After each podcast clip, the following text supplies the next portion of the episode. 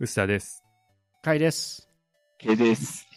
今回はですね、久々のゲスト会ということで、ブログ今音を運営されている K さんにお越しいただきました。はい、よろしくお願いしまよろすしく。お願いします。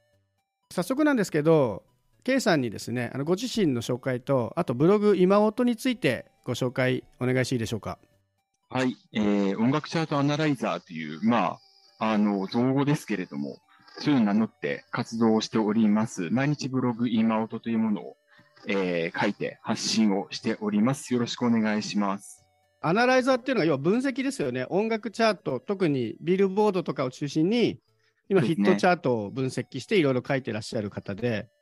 で、僕が今音というブログをですね、知ったきっかけというのが、何度かこのポッドキャストでも触れてるんですけど、BE:FIRST っていうアーティストに興味を持って、いろいろビルボードチャートとか面白いなっていうのを調べていたら、すごい出てくるんですよね、今音さんのブログが。もうこれがね、すごいんですよ。ビルボードって毎週毎週ランキングを出してるんですけど、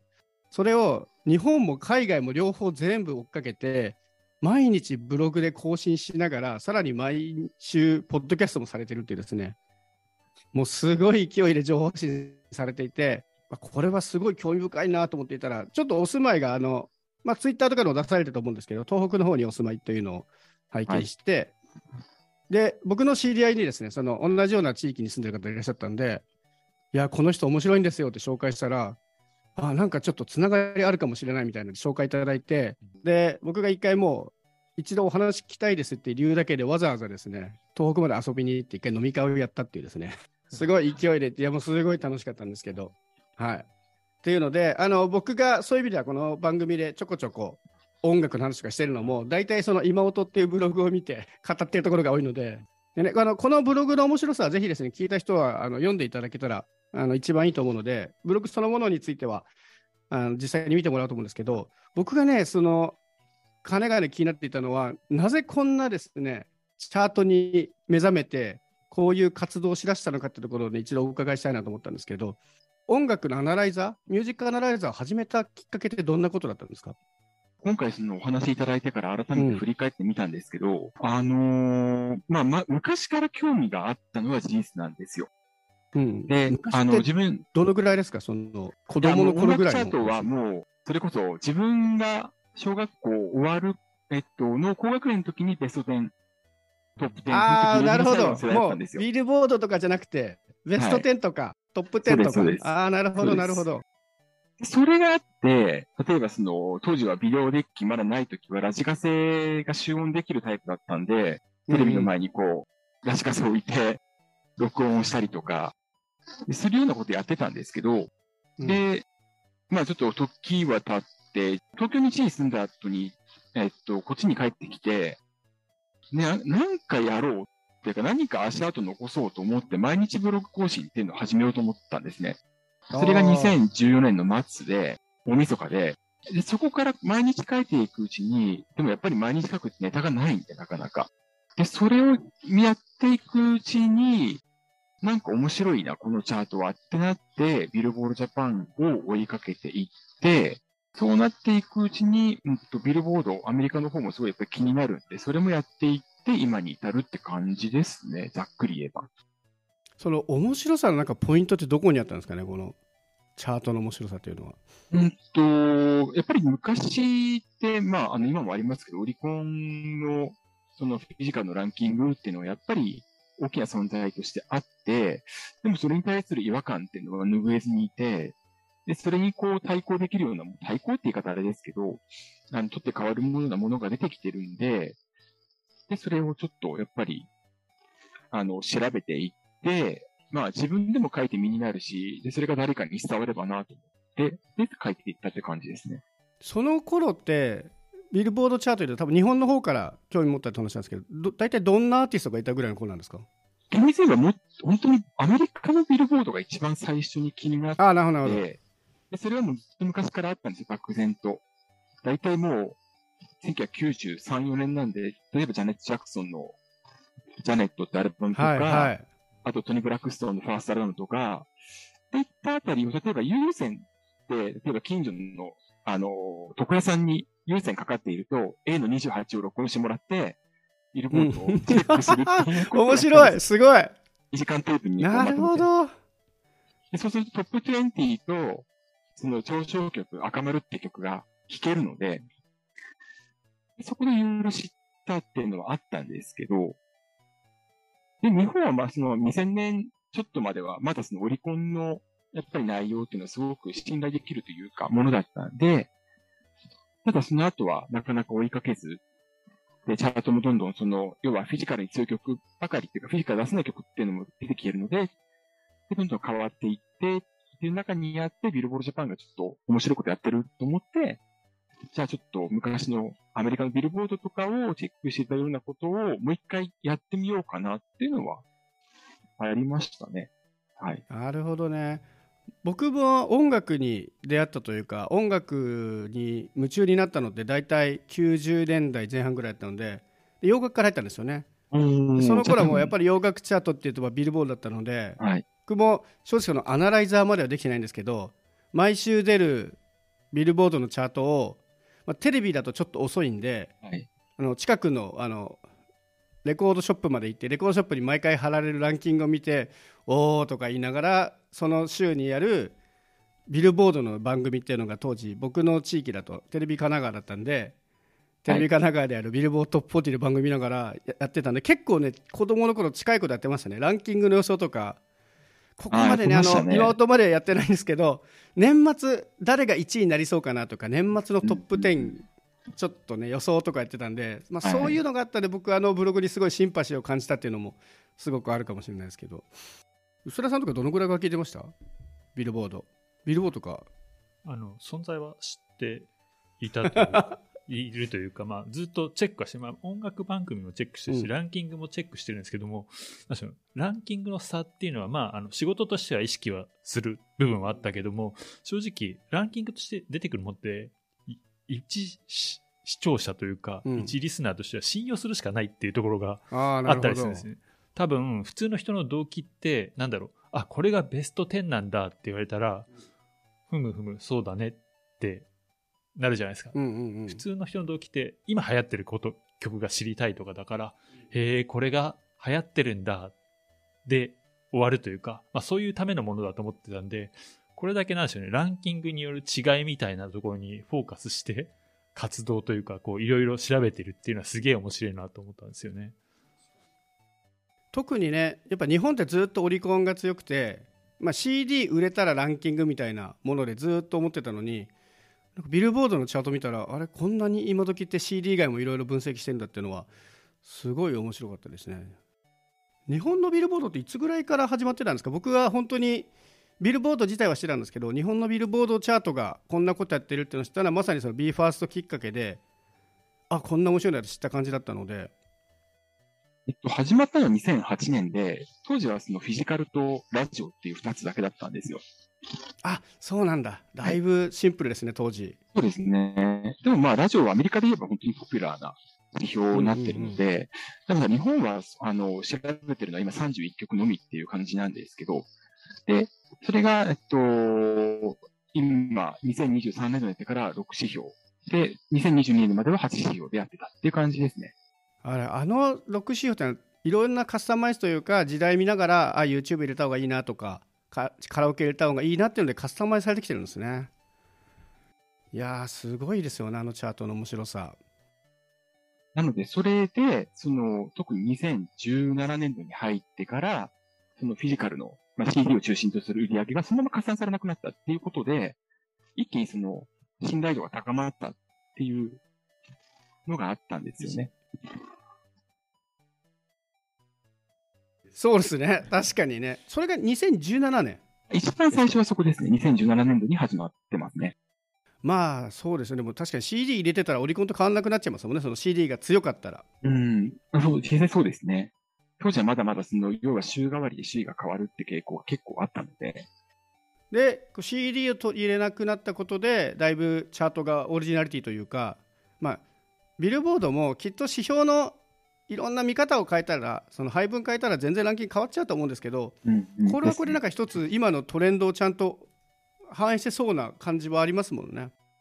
僕はもう、その、毎週のようにこうチェックしていって。そうですよね。あと、その、それこそ、あの、チャートのその、まあ、チャートポリシーって周期方法が変わる何週間前から、それこそ、倒立に至るまで変えるかどうかってことをこう、議論するってこともやってたみたいですから、うんうんうん、結構いろんな見方でも、を、あの、調べた上で、これにするっていうことを直前までずっと考えてるっていう感じですかね。あそういう意味では、さっきその、チャートが昔はこついこの前までは8指標だったのが今6指標になったって話だったんですけどちょっとその辺って解説していただいてもいいですか？あはいえっと8指標っていうのはえっと CD を中心にしたフィジカルセールスっていうのがあってあとはダウンロードそれからストリーミングストリーミングサブスクのサービスの再生回数とかあとは YouTube のオーディオストリーミング含むんですけどそれからラジオで、えっと、動画再生あの、ギャオはこれからどうなるかについては、まだビルボールジャパンは発表してませんけど、それと YouTube ですね。そしてカラオケ。っていうのがあって、今その6指標が、なんですけど、で、2022年度までは、えー、Twitter とルックアップっていう、二つがありました。で、ルックアップっていうのは、あの、CD をパソコンとかに取り込んだ際に、自動でこう、歌手名とか出てくるんですけど、それがあの、グレースノートっていうインターネットデータベースにつながって出てくるんで、の繋がった数ですね。なので、実際に買った、あの、売上枚数に対するユニークユーザー数、え、実際の購入者数を把握するものとか、あとはレンタル枚数大体それを把握するものとなっていて、それからツイッターっていうのが、その、同じ一つのツイートに歌詞名と曲名、リアクションも可ですけど、それが載っている場合、リツイートも含めて、それがカウントされるっていうものでした。その二つが消えちゃったわけですよね？今、新しいチャートでは。ですね。あの、ルックアップに関しては、えっと、グレースノートのデータがこれからちょっと、あの、出なくなる可能性みたいなことを喋ってたんですけど、あどうやらそういうことなんだ。はい。ただ、その、そこからいろいろと、まあ、本音っていうのが見えてきた印象があって、要は、あの、二つの指標ともコアファンの、えー、によるその、チャートの活動っていうものが反映されやすいものなので、それを、その、反映しにくくするっていう意味合いがあるんじゃないのかな、というふうに捉えてます。なので、えっと、例えばツイッターが強い歌手とか、ブックアップが強い歌手と厳密にいたんですけど、そういったことが2023年度からはそれが出なくなったっていう形ですね。はい。これ前回ね、あの、チャートについて話した時もまさにこのルックアップでね、うん、あの、ファン同士が競ってるみたいな話で、そんなことやってるの？あれですよね、買ってきて何回も、えー、CD のリッピングをしようとするんでしたっけ？そうですね。ただ、リッピングって実際には CD100 枚持っててもリッピングできるのは1回じゃないですか。データベース取り込むの。回数としては1回だから、この僕はそういう意味であれ結構面白い指標だなと思ってたんですよね。あのアイドルとかの応援で100枚ぐらい買ったところでパソコンで頑張ってもリッピングは Windows で2回 Mac で1回しかできないからもういい意味のその係数としてあの CD の枚数に対してリッピングはこんぐらいだから実質こんぐらいだろうねみたいなそのインターネットでいうところの PV とユニークユーザーみたいな見方できるのかなと思ってたんですけどねでもまあ今回ばっさりいってしまうのかっていう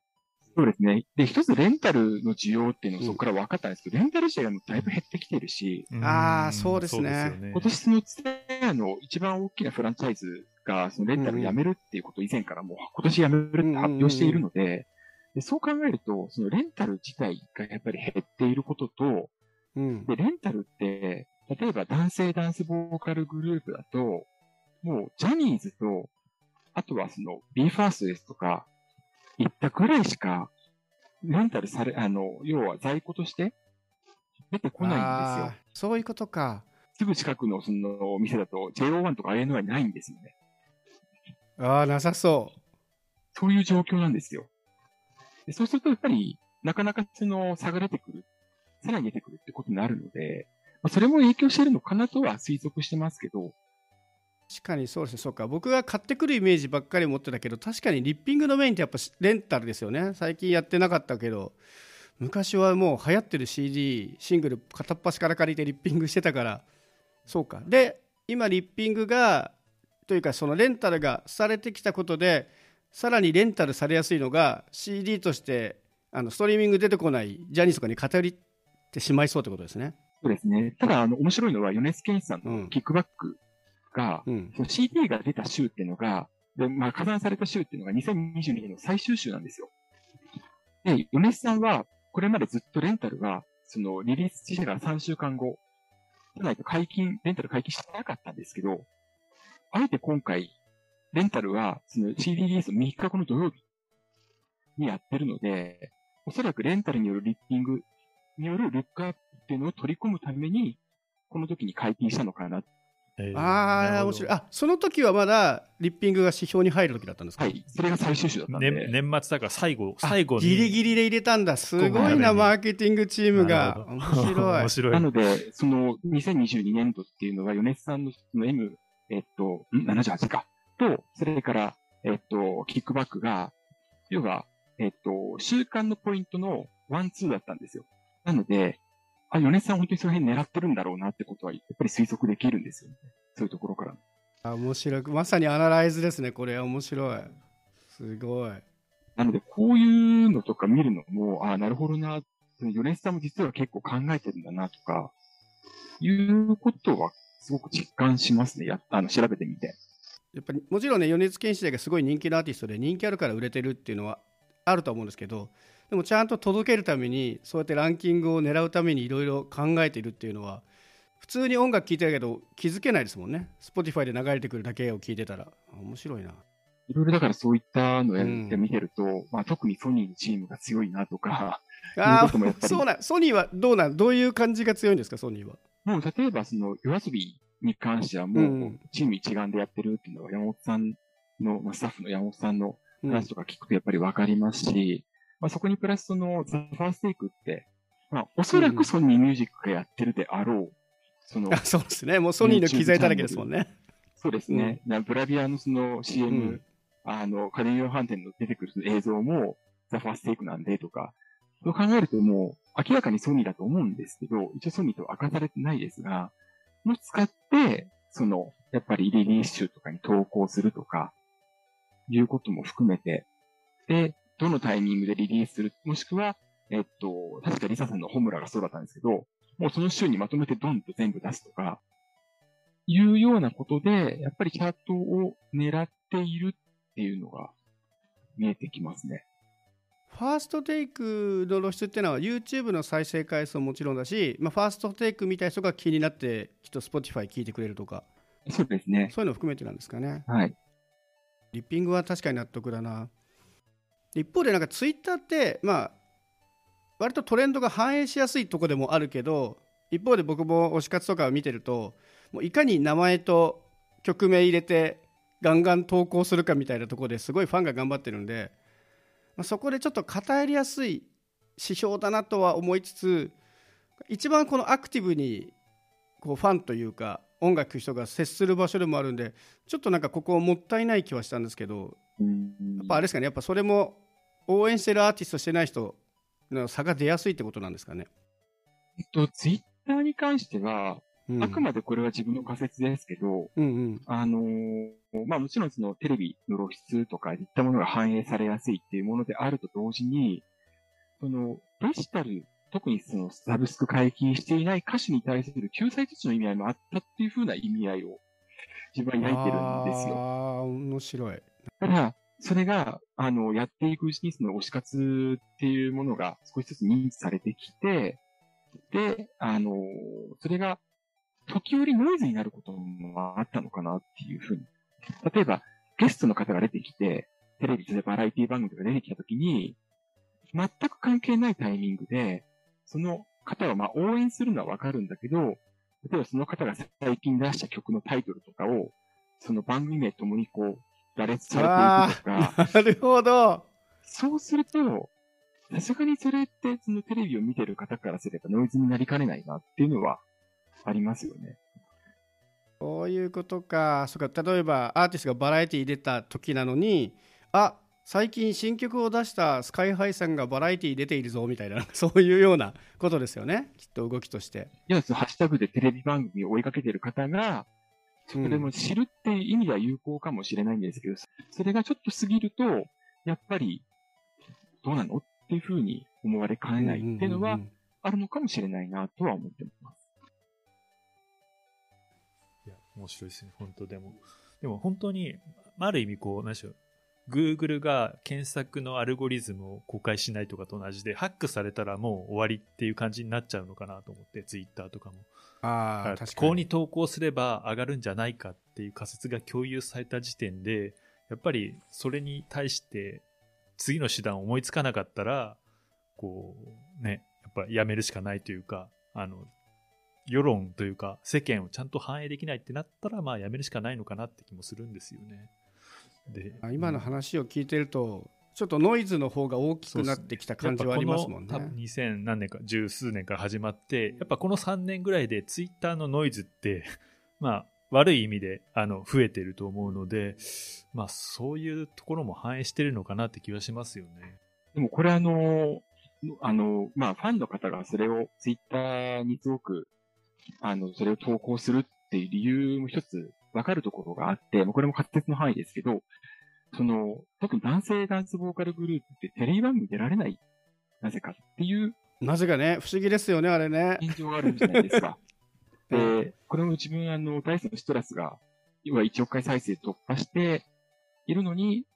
出られない番組があるよとかっていうところで、でそのダイス以降止まってるんですよね。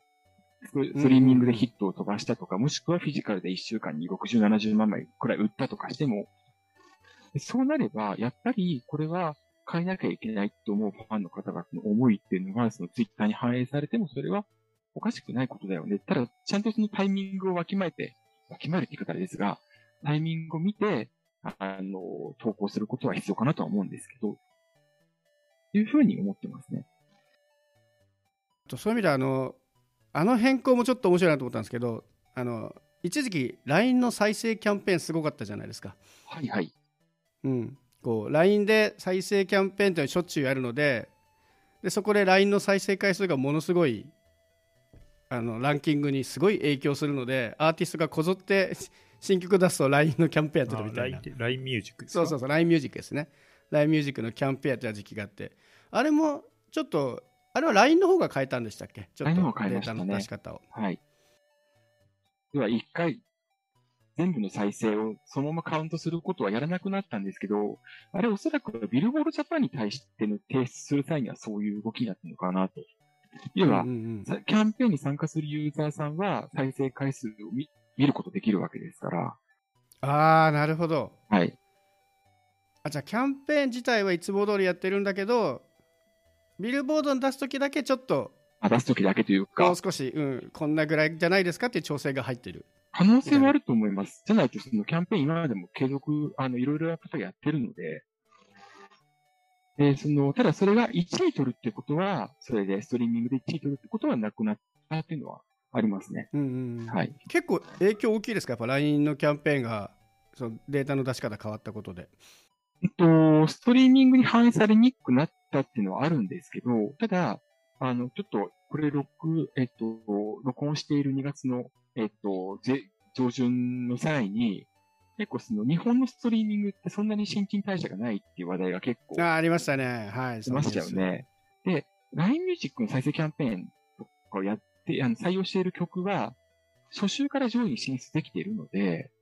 うんうん。そういう意味では、うんと、効果がゼロではないし、ただ、だったら業界全体でその新曲が最初から聴かれる状況を作らなきゃダメだよね。ダメって言い方ですけど。っうんうんうんうんていうふうには思ってますね。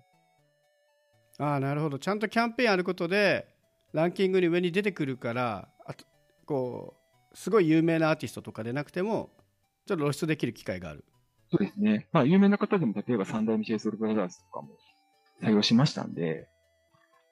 そう考えると、その、有名無名問わず、その、今までもそれを選んでる方は少なくないので、だったらその、サブスクが最初からその新曲聴かれるようになった方がいいよねっていうふうには思いますけどね。そのためにどうするかって。なんか他でもやってもいいのかもしれないですけど、なんかラなんか LINE の、LINE ミュージックの再生キャンペーンのイメージがすごい強いんで、えっと、楽天さんと、それからタワーレコードさんをやってますね。キャンペーンは。タワーレコードはどんな感じでキャンペーンあるんですか？と似たようなものだと記憶してるんですけど、あのーただやっぱり LINE ミュージックが一番その、この中では群を抜いてるユーザーさん多いので、あなるほど、なるほど。はい。なんで影響度は大きいというのはありますね。あと若い人が聞いて、そうですよね、LINE ミュージックの方が。だからアイドルとかやっぱ LINE の方が受けるのかなという印象はあるんですけど。ありますし、あとはソフトバンクが、あの、半年ぐらい無償で、その、要は有料会員だけでも無償ですよってことをやったりしてるので、そういうのもやっぱりその、LINE ミュージックユーザーの多さには影響してると思うんですよね。甲斐さん、これ、第1回自己紹介パートが、やけにマニアックなんですけど、だいぶそうっすね。いやでもほら、チャートアナライザーだからね。はいチャートアナライザーの自己紹介でしょ。すごい面白いと思うんですけど。後半でやることかなと思ってたんだけど、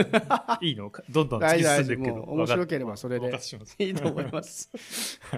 でも、あの、驚いたのは、うん。その、カイスさんが1年半ぐらい前ですかね、に、その、自分のブログについて取り上げてくださったのに、すごく、あの、驚きまして、はい。あの、BTS のバターが一部取れましたよ、と。で、そのタイミングで、そのビルボールジャパンが、そのフィジカルセールスについて、そのちょっと変更したと。計算について。で、それについて自分も書いたんですけど、まあ、そこについて、その、えっと、記事を書かれる際に、自分のブログをリンクとして貼ら、あの、貼られていて、なんで、実はそこからのつながりだったのかなと思うと、はい。僕ありがたいんですよね。いや、だちょっとね、こう、昔話っぽくなっちゃうんですけど、僕とか、あの、ブログが普及し始めたぐらいの頃からブログをひたすらやってて、当時ってこういうなんかブログで知らない人となんか同じ話題で盛り上がって会ったこともないのにブログ同士で知り合いみたいなでその流れで飲み行こうぜみたいなのが結構あったんでちょっとねそういう感じがして僕少し懐かしいですねああ、ありましたね。自分その昔からブログって実は書いてはやめ、書いてはやめだったんですけど、例えば、あの、ライブレポート書いたりとか、まあ、そこでそのいろんなその、ライライブに行くと、まあ、えっと、アマチュアの方ですけど、やっぱりそこでつながりできたりとか、みたいな感じですからね。うん、それはやっぱりありますね。昔からブログやったんで、っていうのはありますね。はい。